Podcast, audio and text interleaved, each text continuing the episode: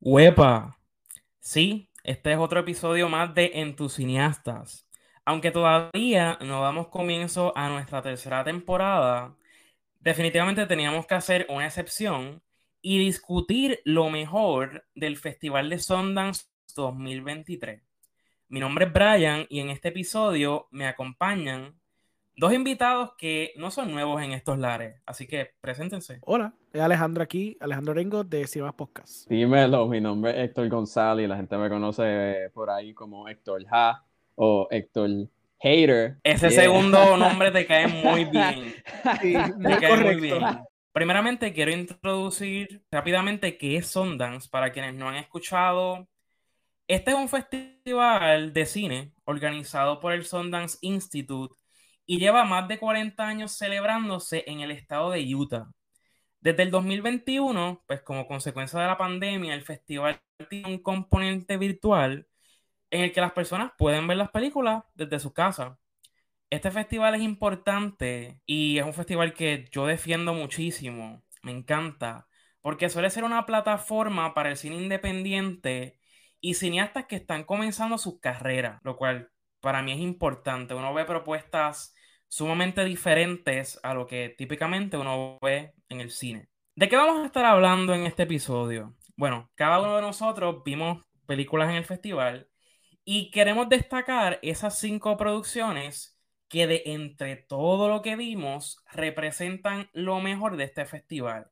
Vamos a comenzar desde la número 5 hasta llegar a esa producción que fue la número 1, la que es indiscutiblemente la mejor del festival.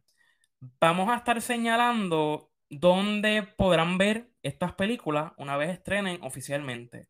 Por supuesto, algunas tienen ya distribuidores, otras todavía no se sabe, así que vamos a estar mencionando eso también. Vamos a empezar. Alejandro, cuéntanos cuál es una de esas producciones preferidas del festival. Pues la que puse número 5 en mi lista es la de All Dirt Road's Taste of Salt. Es una película dirigida Ay, por mío. Raven Jackson, yo sé.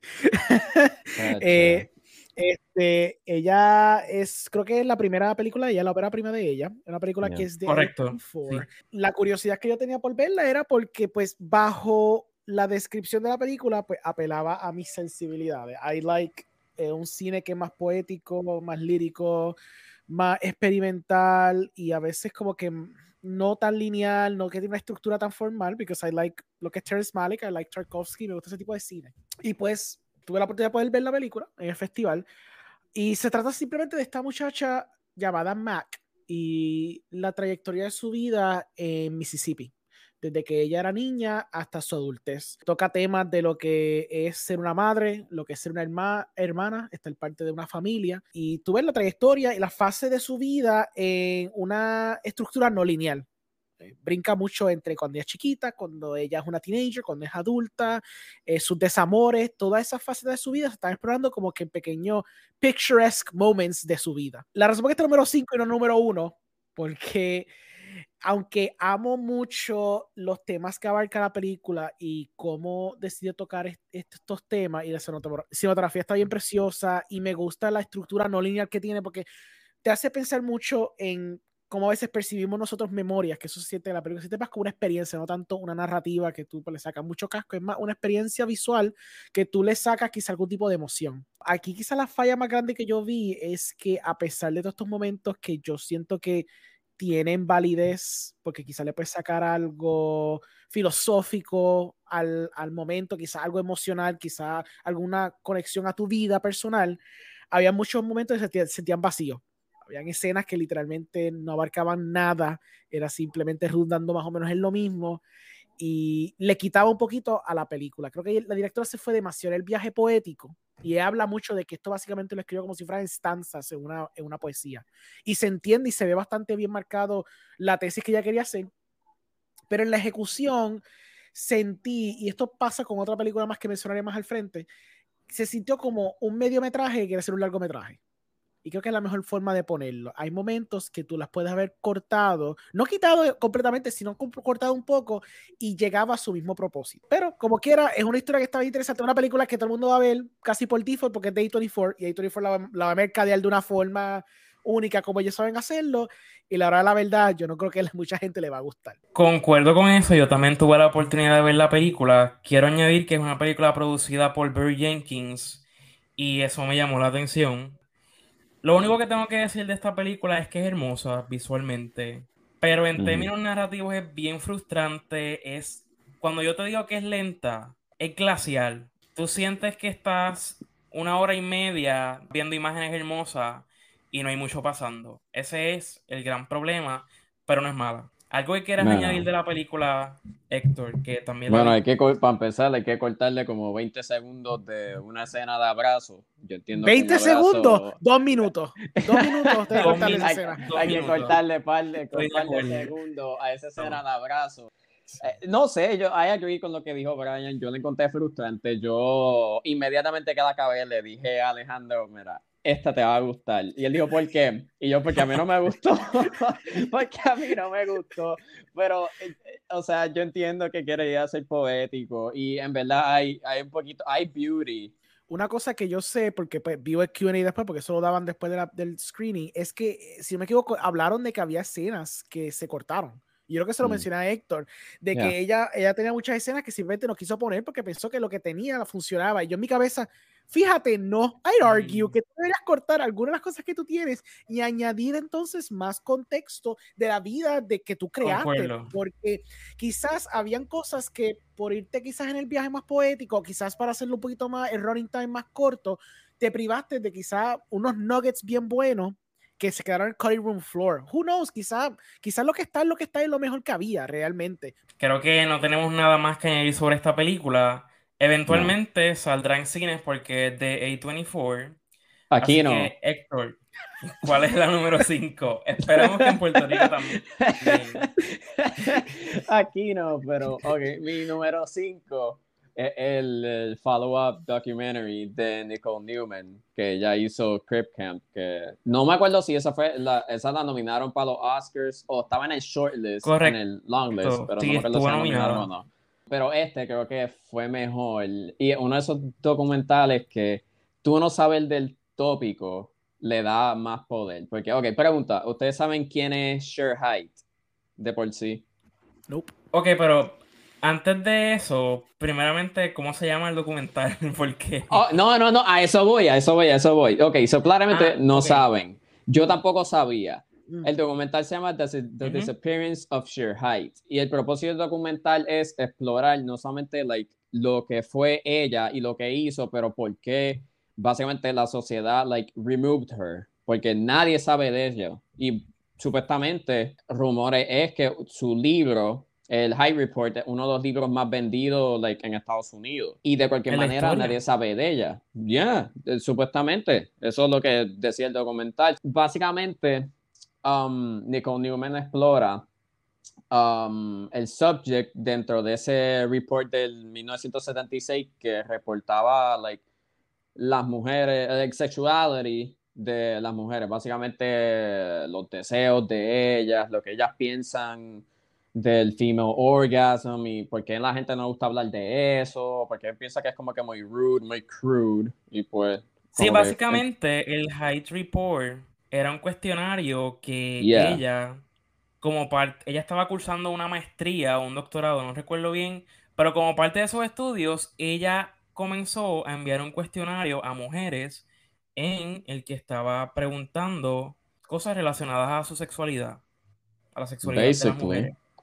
Y con esos resultados, ella publicó un reporte que fue increíblemente controversial y revelador para otros. Yeah, pero fue más controversial por, por los males en el, en el otro lado. La película básicamente explora ese mismo, el disappearance de Sher como dice el título, el erasure. Y lo encontré bastante interesante porque hay documentales que like, tú tienes esa connection porque tú sabes del tópico y hay otros que no saben mucho de, pero aprendes durante like, el transcurso del documental. Pero como aquí tú no sabes nada, pues como dije, principalmente le da un poquito más impacto, da un poquito de like purpose. Y yo entiendo que muchos documentales que corrieron en, en el festival son buenos, pero no tienen ese punto de del purpose, no tienen el propósito. Y yo entiendo que lo que Nicole Newman hizo, que fue que en, la primera parte tú la conoces, en la mitad like, te dan el impacto de lo que ella hizo en los 70 y 80 y el final te pone a pensar like, por qué nadie está hablando de ella en estos tiempos. Espero que like, consiga um, alguien que lo compre y que lo pongan en cines y la gente aprenda más de ella cuando salga. Eh, este documental que mencionas, hasta el momento entiendo que no tiene distribuidor. Asumo que en algún momento de aquí a un año lo veremos en Hulu, probablemente. Y esa sea la distribución que tenga. Pero bueno, también tuve la oportunidad de ver ese documental y como mencionas, está muy bien articulado. Es bien interesante porque es una figura de la que mucha gente no había escuchado hablar. Yo sí había escuchado sobre el Hyde Report, pero simplemente nunca le había dado cabeza a ver quién lo había escrito o qué había ocurrido con esa persona. Ahora es mi turno con mi quinta película favorita del festival. Probablemente fue uno de los títulos más mencionados del festival. Y es una película que compró Netflix, así que pueden esperarla en algún momento en esa mm. plataforma. Y estoy hablando de mm. Fair Play. Fair Play es una película en la que hay una pareja, recién, ellos están recién comprometidos y ellos trabajan para la misma compañía. Es una compañía tipo, ¿verdad? Wall Street, trabajando con finanzas.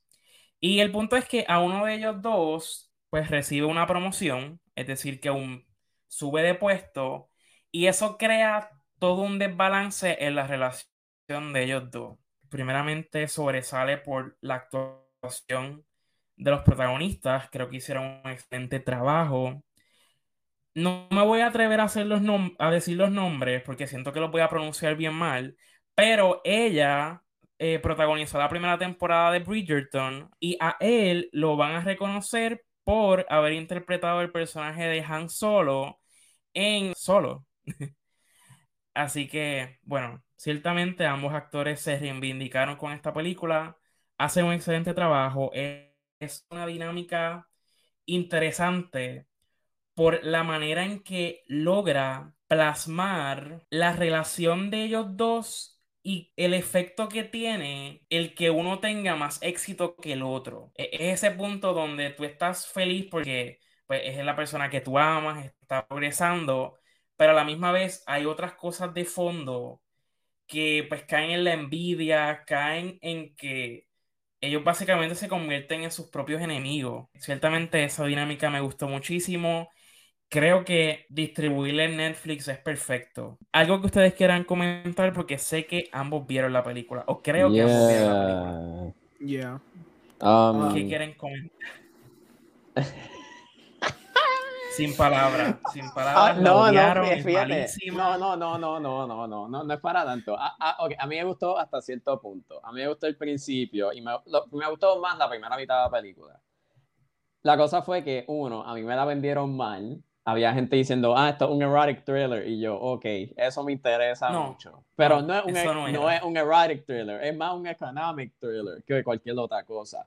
La cosa es que para mí, después de esa primera mitad, se empieza a perder y empieza a embrace más los tropes de estas historias de dynamics, de power couple dynamics, como que entiendo que se pierde un poquito y, y, y después se pone un poquito más silly y el lloriqueo empieza y yo como que yo no quería ver esto, yo quería más verlo, like, lo, el angst, la pelea, no, no, no de por sí, like, el lloriqueo, pero más demostrar el angst que los dos tienen, uno siendo el embracing success y otro pues pérdida de por sí. Y pues pienso que se pierde un poquito al final, pero está bastante bien y yo entiendo que Netflix va a conseguir un fanbase bueno Yeah, a mí, a mí pasó hombre lo mismo de Héctor, a mí me la vendieron como si esto fuera Succession y esto no es Succession tampoco. So ese también fue mi problema. yo estaba por el diente de que, ah, esto va a ser Succession, pero como de Power Couple y de pronto como que, oh, wait, no, no es eso, es otro viaje. Pues bajo el viaje que es, pues yo estoy bueno como Héctor, I like the setup. Me gusta el setup, me gusta, like, la cinematografía está bien hecha, el performances están súper buenos. Es que it goes además de silly, también un poquito redundante. y aunque trabajaron bien el personaje de ella, el personaje de, él, no lo trabajaron tan bien. Héctor, ¿cuál es la número 4? Mi número 4, me voy con Fremont, del director, le digo ahora porque yo no sabía de este director, se llama Babak Jalili y pues se centra en un, una muchacha que tiene como veintipico de años, nunca dicen la edad, pero por, o puedes distinguir un poquito, que se llama Dunja. Ella está insomniac, ella no puede dormir por experiencias que pasó en el pasado. Ella trabaja básicamente escribiendo las notitas en los fortune cookies. Ella antes era un translator para la milicia de Afganistán. Y pues mucha gente en su alrededor de ella la ven como un traitor, básicamente, porque hay gente que perdió like family members por ella second handly, básicamente, por su ayuda. Y pues ella todavía holds ese burden la cosa es que ella está dissociated por todo el mundo, ella no, like, no tiene forma de comunicación y con ese tono voice de sin, sin emociones, emotivo, pues termina siendo una película bien graciosa. Y después, al final, sale el scene stealer de Sundance, que Jeremy Allen White, que pues sale en, ¿cómo es que se llama? The Bear, en, Netflix, en Hulu, yo no la he visto. Yo no ah, he visto ya. The Bear. Pues básicamente él sale y él sale y, y tú te quedas como que, ¿qué, tú haces aquí? Y te lo juro, él no hace mucho de por sí. Como que, eh, like, él, él, da, él trata de match up el opuesto de lo que es Dunja por fuera, pero at the same time los dos son, like, están pasando por, de una manera u otra, lo mismo por dentro. Y como que, no sé por qué, esos minutos, que son como 10, de que él está on screen, como que tú te quedas en awe de lo que él ha hecho y, es, y él no está haciendo casi nada. Y no sé por qué esta película, desde que la vi, la quiero ver de nuevo y la quiero ver otra vez y la quiero ver otra vez. Y es porque es graciosa, pero a la vez es, auténtica. Y más Jim Jarmusch, so, gana puntos con eso. So, ajá. Y, y, nadie la ha comprado, yo creo. Y me tiene bien fogonado. Eso es bastante normal en la sección de Next. Eh, pues, la, la, sección de Next es una sección del festival que está dedicada precisamente a propuestas más experimentales. Y si usualmente esas películas o no las ves nunca o las ves dentro de un año y pico, dos años, cuando lleguen a algún lugar. Bueno, pues voy a mencionar rápidamente mi cuarta película, el documental La Memoria Eterna, es un documental chileno por la directora Maite Alberdi y ella dirigió uno de los documentales que más me ha gustado de estos últimos años, que es El Agente Topo, un documental preciosísimo de este hombre que contratan para que se infiltre en un asilo de ancianos y esté pendiente a una señora para ver cómo ella está funcionando dentro de ese entorno de la égida del hogar de ancianos. Pero bueno, en este caso, la memoria eterna se centra en una pareja. Ellos se conocen desde hace más de 20 años. Sin embargo, se casaron hace como 5 años atrás. El punto es que a él lo diagnostican con Alzheimer. Y lógicamente, la película, el documental, lo que hace es seguir la pareja a través de ese deterioro que causa el Alzheimer cómo afecta el diario vivir de ellos, cómo les afecta emocionalmente, sobre todo a ella, quien carga con esa presión de tener que cuidar de su esposo, de tener que aguantar esos momentos en que no les reconoce para nada, o sea, olvida por completo que está casado o olvida por completo dónde está. Y sí, es un documental fuerte, es un documental que ciertamente va a poner a uno a llorar, el resultado es un filme hermoso y me encanta que es una película bien concisa, sabe exactamente lo que quiere comunicar, lo que quiere capturar y resulta completamente conmovedor y hermoso. Algo que quieran añadir de La Memoria Eterna. Entiendo que... Película bella, película bella. A mí me gustó mucho. Lo único es que a veces como que el, el filmmaking es medio DIY pero es entendible porque, ¿sabes? Durante tiempos de COVID, o sea, durante los principios básicamente de COVID. So, es entendible, pero either way encontré como que la historia de ellos dos bien linda y emocionalmente, pues, moving. No. Entonces, Alejandro, la cuarta película en tu lista. Pues la cuarta mía es La Pecera, que es dirigida por Gloria Marrero Sánchez, eh, la película puertorriqueña que logró entrar acá a Sundance. Es the first one que ha entrado a Sundance ever in history. No lo cual, eh, por sí es un logro, sí. It's not even like short films han entrado a Sundance. It's like the first thing de Puerto Rico. Puerto Rico, Puerto Rico que ha entrado a Sundance. Ya mismo ah, vienes tú. Pues eso espero yo, vamos a ver. este, pues nada, la película básicamente se trata de Noelia, que es una mujer que tiene cáncer básicamente metastizado y decide eh, vivir los últimos días de su vida en la casa de su mamá en Vieques.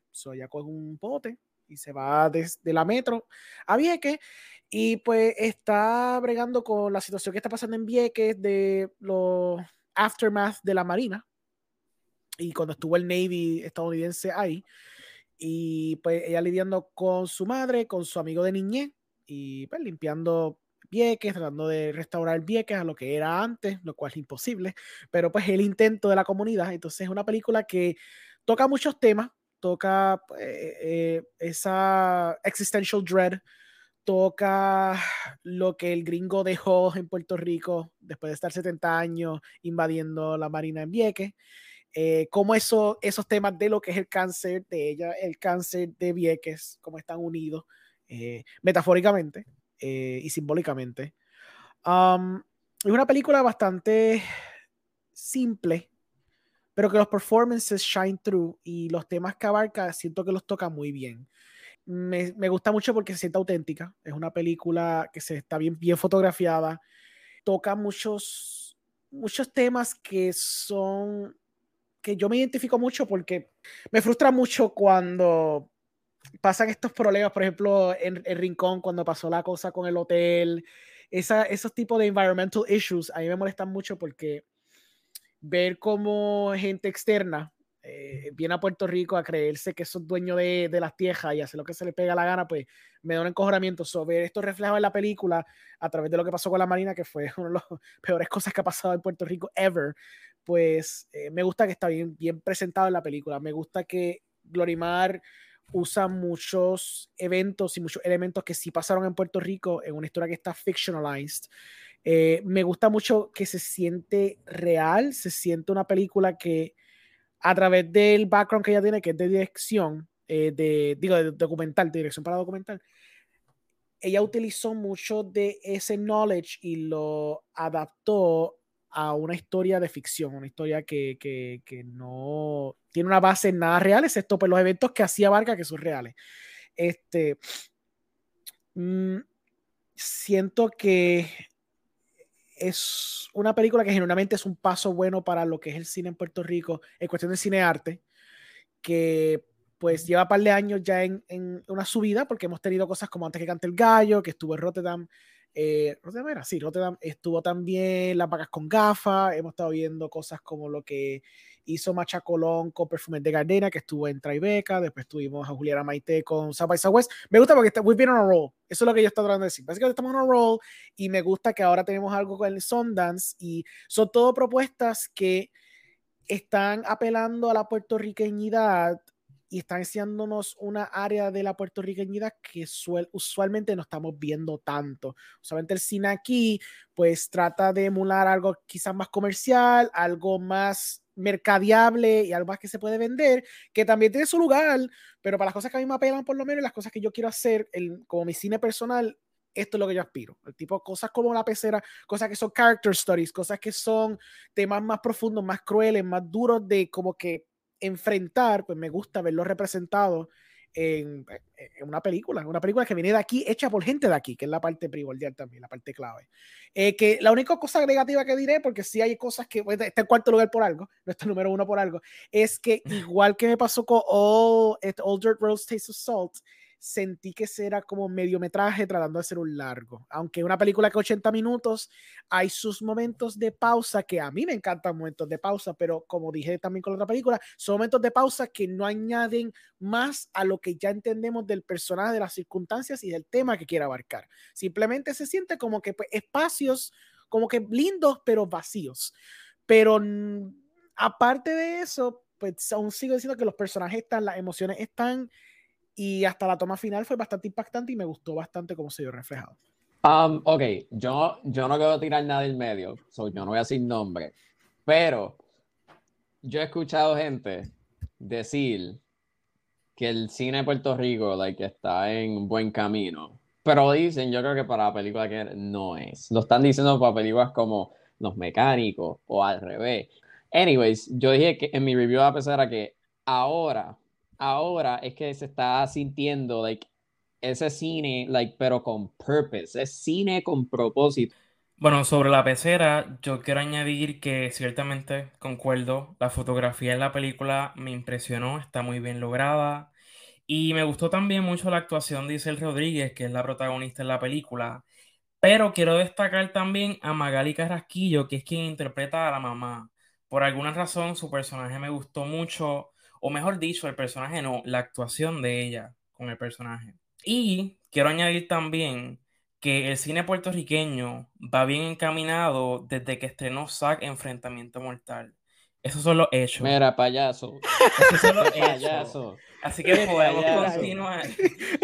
Mira, loco, que yo esa película yo la vi con un dolor de cabeza y el podemos dolor de cabeza continuar con el tercer lugar que para mí fue la película Theater Camp.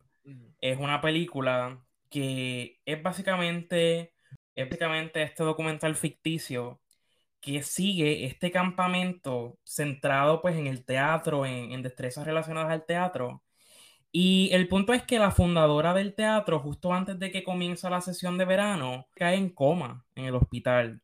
Eso crea toda todo un caos porque pues el ser ella la fundadora y ser quien organiza todo el evento, pues ahora todo la responsabilidad recae en el hijo, que es una persona que claramente no tiene ningún interés por el teatro, que no sabe cómo funciona el campamento y todo el staff del campamento, que todos son sumamente apasionados por el teatro, pues están lidiando con esa situación de que el campamento en cualquier momento puede cerrar o puede ser un caos simplemente porque ahora el hijo es quien está manejando el, negocio. Sobre esta película, realmente lo que funciona son las actuaciones. Todo el elenco está sincronizado.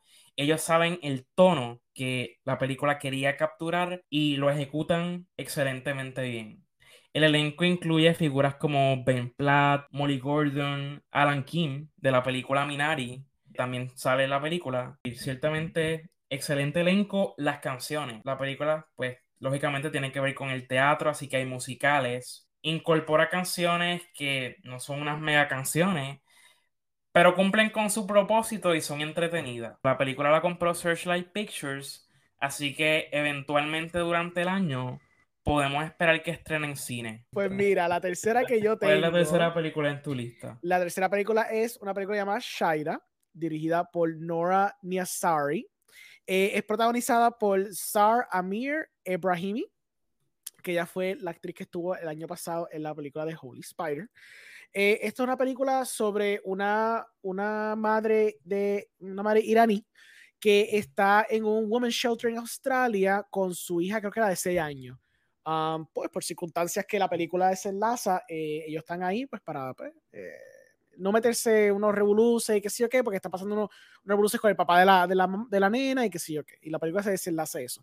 Um, la película está fenomenal, es fenomenal. Las performances de todo el mundo, este, empezando por la protagonista, después seguido por la niña, la niña da un performance bien auténtico que una de las cosas más difíciles en el cine es lograr autenticidad en a child performer y la niña se siente súper auténtica, súper real, tú tienes una faceta emoción a través de ella, se, siente que es una hija de ella, al mismo tiempo siente el miedo, pero siente la confusión que está representado por la circunstancia en que ella está metida, todo eso se ve súper bien logrado, tú ves cómo las otras madres en el shelter lidian con el trauma que están este, teniendo, pues por sus circunstancias separadas y como todas ellas try to come together para tratar de buscar eh, un tipo de, you know, solitude entre ella y sus circunstancias. Um, la película está excelentemente fotografiada. Es horrendo cómo tú ves la relación de ella con el, papá de la hija y como al principio se ve todo lindo y bonito, pero then you kind of reveal los layers del tipo y también las tradiciones y cómo la perciben a ella, porque siendo de iraní, pues eso conlleva también cómo la perciben bajo su cultura. Cómo la mamá está nagging her, diciéndole, mira, loca, y pichea todo lo que está pasando. Tú, mira, tú te imaginas lo que la gente está diciendo de ti. Entonces, cómo ver ese culture clash de cómo la mamá está percibiendo la circunstancia y bajo la, los societal norms de, de Irán, pues le está diciendo una cosa, pero como ella es joven, ella she's more progressive, which is something cool porque claramente es una actriz que le gusta kind of like a través de sus personajes, a través de lo que vi en Holy Spider y Shira, she likes to break esos norms que están bien marcados en esa sociedad. Este, y cómo she goes against them. Y aquí también, you kind of continue un poquito en ese trend y esa temática. Um, mi película número 3 de Sundance en cuestión de favorita, pues el documental de Luke Lawrence que se llama A Small Still Voice. Um, básicamente eh, cubre, bueno, it follows a una chaplain in training y su supervisor. Básicamente, yo no, okay, yo no sabía que era un chaplain. Yo no tenía ni idea que era un chaplain cuando estaba buscando like, de qué se trataba. Pero un chaplain es un member of the clergy attached to a private chapel, institution, ship, branch of the armed forces, etc. Pero básicamente esto de, de religión, es un chaplain perder. Anyways, follows esta chaplain training y su supervisor y uh, el documental explora básicamente su faith y cómo pierden su faith y el professional sustainability mientras están en los tiempos de COVID, porque cubre like, básicamente esos meses como um, marzo, abril del 2020 hasta el early starts de 2021. So, imagínate bregar con pacientes, um, tú dándole, like, tratando de darle comfort o guidance en un tiempo donde tú mismo estás como que perdido, estás en ese blur, tienes un haze en tu mente, like, de, de tú no sabes ni qué va a pasar ni mañana, no vas a saber qué va a pasar in the next week. Like, todos tus planes están desorganizados. Imagínate tú dar, pues, comfort hacia esa gente que necesita de tu ayuda, pero cuando tu mind state está en, en otro lado, básicamente. Y encontré que este documental que yo no sabía, like, básicamente de qué se trataba, like, el main subject de por sí, pues bien interesante porque uno, es auténtico y dos, es respetuoso. La cosa fue que Lawrence básicamente los pone, te pone la cámara ahí al frente durante las conversaciones que tienen entre doctor y paciente, o en este caso, pues Chaplain y paciente, o supervisor y pues Chaplain in training. Discuten like sus roles y cómo te sientes y bla, bla, como si fuese un psicólogo. Y durante, cuando es paciente y Chaplain, pues ahí como que empiezan a hablar de muerte, empiezan a hablar de cosas bien morbosas, pero es como que like, entendible. Y pues encontré eso como que tan interesante y tan captivating que te mueve emocionalmente y físicamente. Y no sé, como que Lawrence hizo tremendo trabajo y lo único que básicamente está poniendo es like, poniendo una cámara y haciendo que esta gente like, hable. Mi segunda producción favorita del festival fue el documental 20 Days in Mariupol. Es un documental que te relata la invasión de Rusia en Ucrania, los sucesos que ocurrieron ¿verdad? el año pasado. Lo excelente de este documental, primeramente, sumamente conciso, va al grano en todo momento, contextualiza bien lo que estaba ocurriendo en Ucrania y pues básicamente fueron estos periodistas que fueron a la ciudad de Mariupol justo antes de que empezaran los bombardeos. Así que ellos estuvieron allí desde el primer momento en que cayó una bomba en esa ciudad. Lógicamente, pues la película eh, captura esa situación en la que estaban viviendo los ciudadanos, toda esa sensación de que en cualquier momento puede caer una bomba, pueden ser atacados. Lo hermoso de este documental es que, primeramente, dentro de todos esos sucesos trágicos que están ocurriendo, ocurren cosas hermosas, ocurren cosas, ¿verdad? Pues personas ayudándose entre sí, personas intentando sobrevivir. A mí me recuerda un poco el documental For Sama, que fue un documental que salió en el 2020 y era pues también sobre una persona intentando sobrevivir en medio de la guerra civil en Siria. Pero lo maravilloso de estos documentales es que si no fuera por estos periodistas que estuvieron allí en ese momento capturando estas imágenes, probablemente no sabríamos, uno, lo que pasó con estas personas, personas que fallecieron en medio de, ataques. Uno de los sucesos más horrorosos que relata este documental es que pues, los rusos tiraron un explosivo en un hospital de maternidad. Lógicamente, pues es un hospital donde hay mujeres dando a luz o que recientemente han dado a luz y pues podemos ver la devastación que causa esa explosión. Es un documental bien drenante, estar todo ese tiempo viendo imágenes de bombas y, de pérdida a donde sea que la cámara se dirige. Creo que es un documental importante, es un documental que desmiente el gobierno ruso, la, versión del gobierno ruso, de pues, las cosas que ellos alegan no haber hecho, pero que literalmente la cámara estaba en ese momento capturando el ataque. Entiendo que no tiene distribución hasta el momento, pero como es una producción de Frontline, a veces ellos simplemente terminan poniéndolos en su página de internet en algún momento. Así que cuando sea que salga, muy probablemente esté disponible de forma gratuita. En mi segundo lugar es la película que ended up winning el Grand Jury del Dramatic Prize, del Dramatic US Prize, fue el 2001, dirigido por A.V. Rockwell. Um, la película se trata de esta mujer llamada Inés, que en los 90 eh, había salido de la cárcel y se encontró con su hijo de 6 años, llamado Terry, que estaba básicamente escapadito de un, de un foster care y decidió básicamente kidnapping porque quería volver a tener una vida con él. Este, no pasó por los procesos correctos para tratar de regain custody nada. Eh, básicamente se lo llevó enjedado y le cambió el nombre. Y básicamente tú exploras la vida de Terry a través de tres momentos significativos que es de early este 1990s, el, el 2001 y el 2005 tuve básicamente el crecimiento de Terry mientras él se está adaptando a su vida de nuevo con su madre que perdió cuando era bien chiquito. Tengo que empezar destacando a Teyana Taylor como Inés. Ella hizo un papelazo brutal, al igual que Zar en, en Shaira. Ellas dos dieron un powerhouse performance brutal. Like, todo el mundo que estaba hyping el performance de ella es válido. Like, la forma que ella de verdad demostró tantas facetas de el hustling de una madre, la perseverancia, lo que está dispuesta a hacer por su hijo, all the quote unquote dirty, slimy things que ya está dispuesta a hacer por, por mantener su familia a flote este, y, lograr, y lograr proveer al hijo que pues perdió early on y quería recuperar todo ese tipo perdido, pues ella hizo todo lo posible. Me gusta que la película está dividida en estos tres chapters básicamente. Está bien interesante porque contextualiza mucho el entorno que era New York en los 90, en especial con los issues raciales, porque you see, you, you hear voiceover de Rudy Giuliani hablando del stop and frisk, que era, era algo bien prevalente que estaba pasando en los 90, especialmente with the African American community, y cómo eso se enlaza al 2001 con la cuestión de los Twin Towers and that element of terrorism y cómo estaba marcado, este, todo ese básicamente racismo que estaba pasando a través de la policía, a través de los políticos que estaban haciendo lining también, empujando a esta gente fuera de su apartamento, todo se estaba gentrificando lentamente.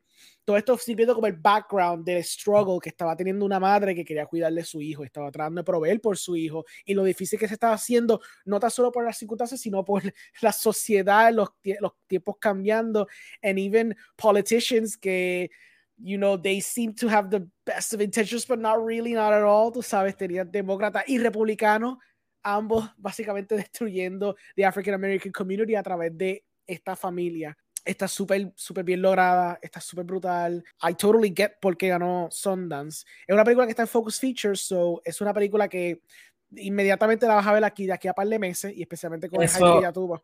Eso iba a mencionar, la película es de Focus Features y hasta el momento dice que su lanzamiento es el 31 de marzo. Lógicamente, en Puerto Rico eso significa que va a llegar más tarde, pero esperamos que no sea mucho más tarde. Ok, so, mi número dos es la película nueva de Ira Sachs, se llama Passages. Empieza como tu run of the mill um, love triangle, European love triangle movie, con estrellas que son hermosas, con una vida hermosa y todo es erotic, pero, pero tiene un twist. Básicamente se basa en un filmmaker que se llama Thomas, que es played por Franz Rogowski, que es de Transit o Great Freedom, película así, tremendo actor.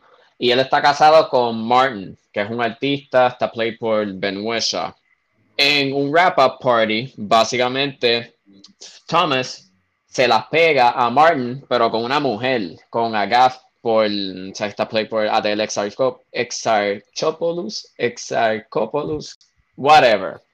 Yo la amo. Either way, se decide el nombre o no.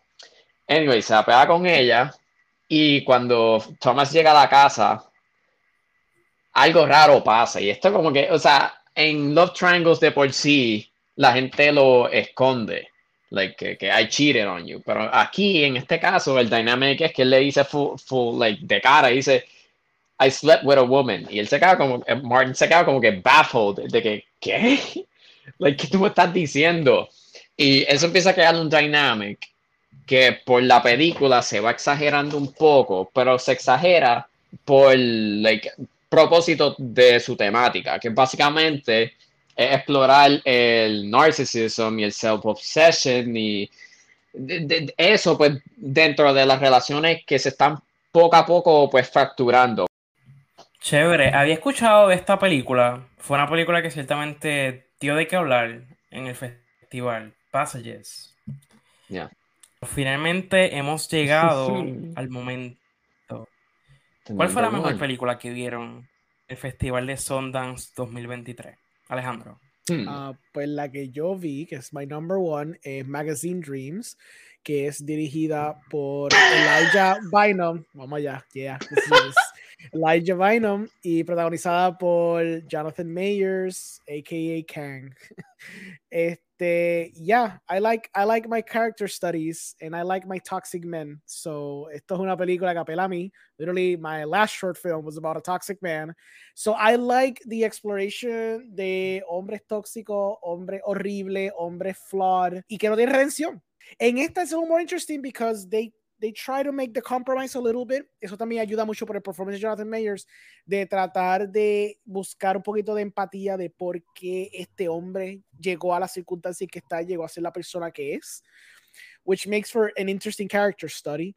Um, siento que es una película que va a ser bastante controversial, especialmente como cuando salga. Uh, I feel que maybe it won't be as much como lo que fue Joker pero I can see shades of that type of controversy, como pasó con Joker, pasar con esta película, mostly porque como tiene a Jonathan Mayers y es un actor que literalmente en dos semanas todo el mundo va a saber quién es él, pues y van a querer buscar más de él, pues como resultado van a toparse con esta película y ahí donde tú vas a ver los think pieces pasando de aquí a seis meses de, de Magazine Dreams. Pero siento que es una película que explora bien la obsesión, explora bien lo que uno está capaz de hacer por llegar a tu meta, a tu fama, whatever, whatever you aspire to, how horrible it can be to like irte tan honed in y tan horse blinders a tu meta que te descarrila along the way.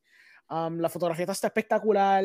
Me gusta cómo la cámara juega con los poses con, con, el cuerpo del hombre, con los muscles y toda cuestión. Siento que está ahí logrado. creo que es importante que resalte es que el protagonista es un fisiculturista. Sí, full, ya. No, y, y cómo explora todo ese ambiente, ese mundo a través de él, está fascinante. Y muchas cosas que ni sabía que existían. Hay una línea bien key que he basically needs to get surgery, no va a decir muestra mucho detalle.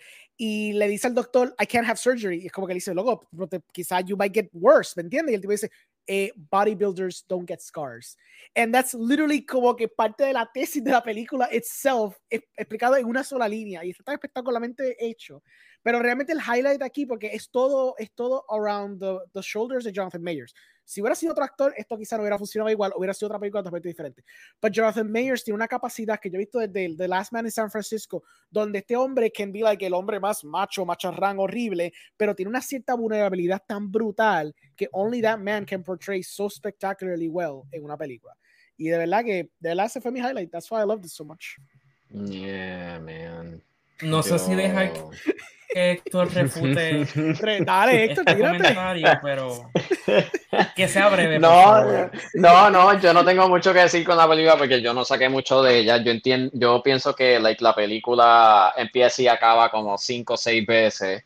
Um, me frustró mucho, la encontré demasiado annoying. Yo entiendo que el performance tiene que traer un sense de unease y lo hace, pero como que no, no lo compré bien. Like, como que no, no, no lo, como que lo encontré, ¿cómo te digo? Ese aspecto que mencionaste del vulnerability, pero con ese aspecto like macho, ese aspecto de con el umf, con la fuerza, eso sí, eso sí, pero lo demás Mano, es que ay, fue frustrante y annoying y no, no pude, no pude con ella, en verdad. Una de las peores películas que yo vi en Sundance. No es la peor, la peor la compró Netflix con Run Rabbit Run, pero. Bueno, después pero, de pero, verdad, después de esa exageración, yo quiero añadir que la película no es mala en lo absoluto. Yo tuve la oportunidad de verla, me gustó, me entretuvo. El trabajo de Jonathan Majors me parece excelente. Y sí, el final, pues, concuerdo, la película tiene seis finales distintos. Tú escoges con cuál te quedas, básicamente. Héctor, número uno. Ok, mi número uno salió en cine hoy. Salió en cine hoy, pero quiero aclarar que salió en Select Theaters. No, no va a tener un full run porque lo verifiqué y no está en todos los cines de PR, pero salió hoy aquí. Eh, Infinity Pool. No, no escuché, no escuché mucho excitement por la película, pero de ustedes. if we if we had to bet, we would have won money bien fácil. Es verdad, es el obvio, el, el pick obvio mío, el pick obvio mío. So, ¿qué, ¿qué, puedo decir de eso? Uno, está hecho por un Cronenberg, por los que no me conocen, David Cronenberg es mi director favorito y Brandon Cronenberg es el hijo. Y él empezó con Antiviral, que Antiviral básicamente él nos enseñó que, ok, yo puedo hacer esto, yo puedo hacer películas como que, igual que mi papá. Dos, en Possessor, él enseñó que, ok, yo puedo hacer, eh, yo puedo cubrir esos elementos de fractured mentalities mezclado con body horror, igual que mi papá. Y en el trip, él dijo, tú sabes que yo voy a hacer White Lotus, pero con el, con el Cronenberg Twang, básicamente. él dijo, vamos a hacer White Lotus, pero pues añadirle body horror, añadirle depraved, madhouse stuff. Y queda excelente, hermano, porque la cosa es que uno, da miedo, que eso es como que el, el main intrigue, porque es un horror film. Dos, da risa. Y tres, la cosa es que combina tanto, tanta cosa, un panoply básicamente de sadism y de fixation, tiene sexy, tiene carnage y es todo dentro de broken down genre conventions que tú piensas que va por un lado, pero Cronenberg dije, no, papá, y te tira otro twist y te coge por ahí. Y mucha gente no le va a gustar porque es bien raw y es bien, uh, occasionally, bueno, no occasionally, pero es bien depraved. El corte que van a ver en los cines ahora mismo es el R, pero yo pues pude ver el NC-17 version en Sundance. Y pues ahí maybe hay un par de cuts que no lo van a encontrar like igual que Depraved que yo. Pero either way va a ser una película que va a, dividir audiences fácilmente. Desde los más o menos 10 minutos, fácilmente va a dividir los audiences. Pero la razón por que me gustó es que es básicamente lo puedo resumir como like father, like son. Los sensibilities que coge Brandon son los mismos que eh, David hizo, pero con Videodrome, o hizo con Existence, o hizo con eh, Cosmopolis mismo. Él lo que él ha hecho en su en sus dos halves de su carrera, porque en la primera él cubrió lo que es body, lo que es fractured bodies, y en el otro pues fractured mind, states básicamente.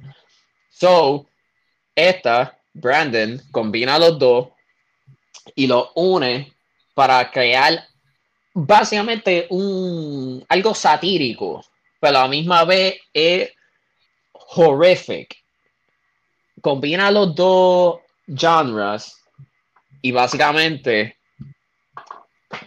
tira una película que es creativa, es unique, la misma vez complementa lo que él ha tirado antes en el pasado. Yo pienso que esto es como si fuese un complementary piece de Possessor. Claro, esta es más out there, esta explora más, maybe to a fault, pero a mí me gustó mucho más yo entiendo que cubre bien sus ideas, no va a ser para todo el mundo claramente porque es algo bien, bien fuerte y me estuvo raro que iba, iba a estar en cines aquí, pero anyway, yo entiendo que tienen que verla, deben verla, aunque no les guste o no, yo por lo menos den un chance, no es de estas películas que se tiran aquí mucho. Bueno, lo mejor de, esa, de ese pick es que ya la película está disponible en cine, fue una de las razones por la cual decidí no verla en Sundance. Mi turno. Mi primer lugar fue el documental Beyond Utopia. Este documental ganó el premio de la audiencia en el Festival de Sundance, en su categoría, por supuesto. Y la película, aun cuando se anunció en Sundance, eh, la sinopsis no quedaba muy claro realmente de qué iba a ser la película. Fue algo que se mantuvo en secreto hasta el final. La película realmente lo que hace es seguir un grupo de personas que intenta escapar de Corea del Norte. Corea del Norte, pues, eh, para quienes no saben, mucha gente probablemente nunca escucha nada de Corea del Norte. Cuando hablamos de Corea, cuando hablamos de la música coreana, de la serie, estamos hablando de Corea del Sur.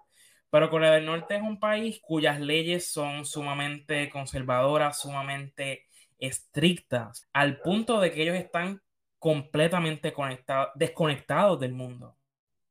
Así que lo fascinante de este documental es poder seguir a este grupo de personas, una familia completa básicamente, una mujer de 80 años que decide escapar de Corea del Norte y lógicamente el, el problema no es escapar, el problema no es cruzar por la frontera, el problema es tener que cruzar y el único, el único método para escapar de ese país es entre la colindancia de Corea del Norte y China.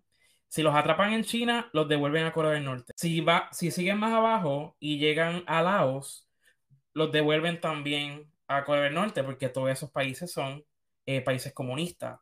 Si los atrapan en Vietnam, que es aún más abajo, también los van a devolver. Así que para poder realmente escapar de este país, hay que escapar varias fronteras, varios países, y es toda una misión. La película como tal se concentra en un pastor que desde hace más de una década se ha dedicado a apoyar este, este tipo de esfuerzos y a lo largo de los años ha logrado, pues con éxito, conseguir que escapen miles de familias, miles de personas. ¿Cómo lo hace? ¿Cómo ¿verdad? él ha logrado conseguir toda esa serie de conexiones? Porque aquí estamos hablando de que se compran personas, de que se sobornan policías a través de diferentes países, hay números básicamente clandestinos. E-, es una locura. Y ciertamente lo fascinante del documental es que no hay nada de recreaciones. Aquí nada se recrea, estos no son actores, es literalmente el pietaje de esta gente escapando del país. Me parece un documental perfecto y espero que el próximo año termine en la competencia por el Oscar a Mejor Documental, lo cual suele ocurrir con las producciones de Sundance. Creo que esta discusión fue bastante productiva porque así, pues, esperamos que hayan podido acoger estas recomendaciones y que los próximos meses puedan disfrutar de estos filmes y de otros, ¿verdad? Que también estrenaron en el festival y que merecen destacarse. Así que sin nada más que añadir, nuevamente quiero agradecerle a, Héctor y Alejandro por haber participado en este episodio. Y, por supuesto, por, de nuestra parte, los entusiastas, podemos decir que estamos trabajando sumamente duro para que esta tercera temporada sea una experiencia completamente distinta y algo que sea de su agrado. Esperemos verla comenzar con episodios nuevos pronto. Así que muchísimas gracias por escucharnos. Hasta el próximo episodio.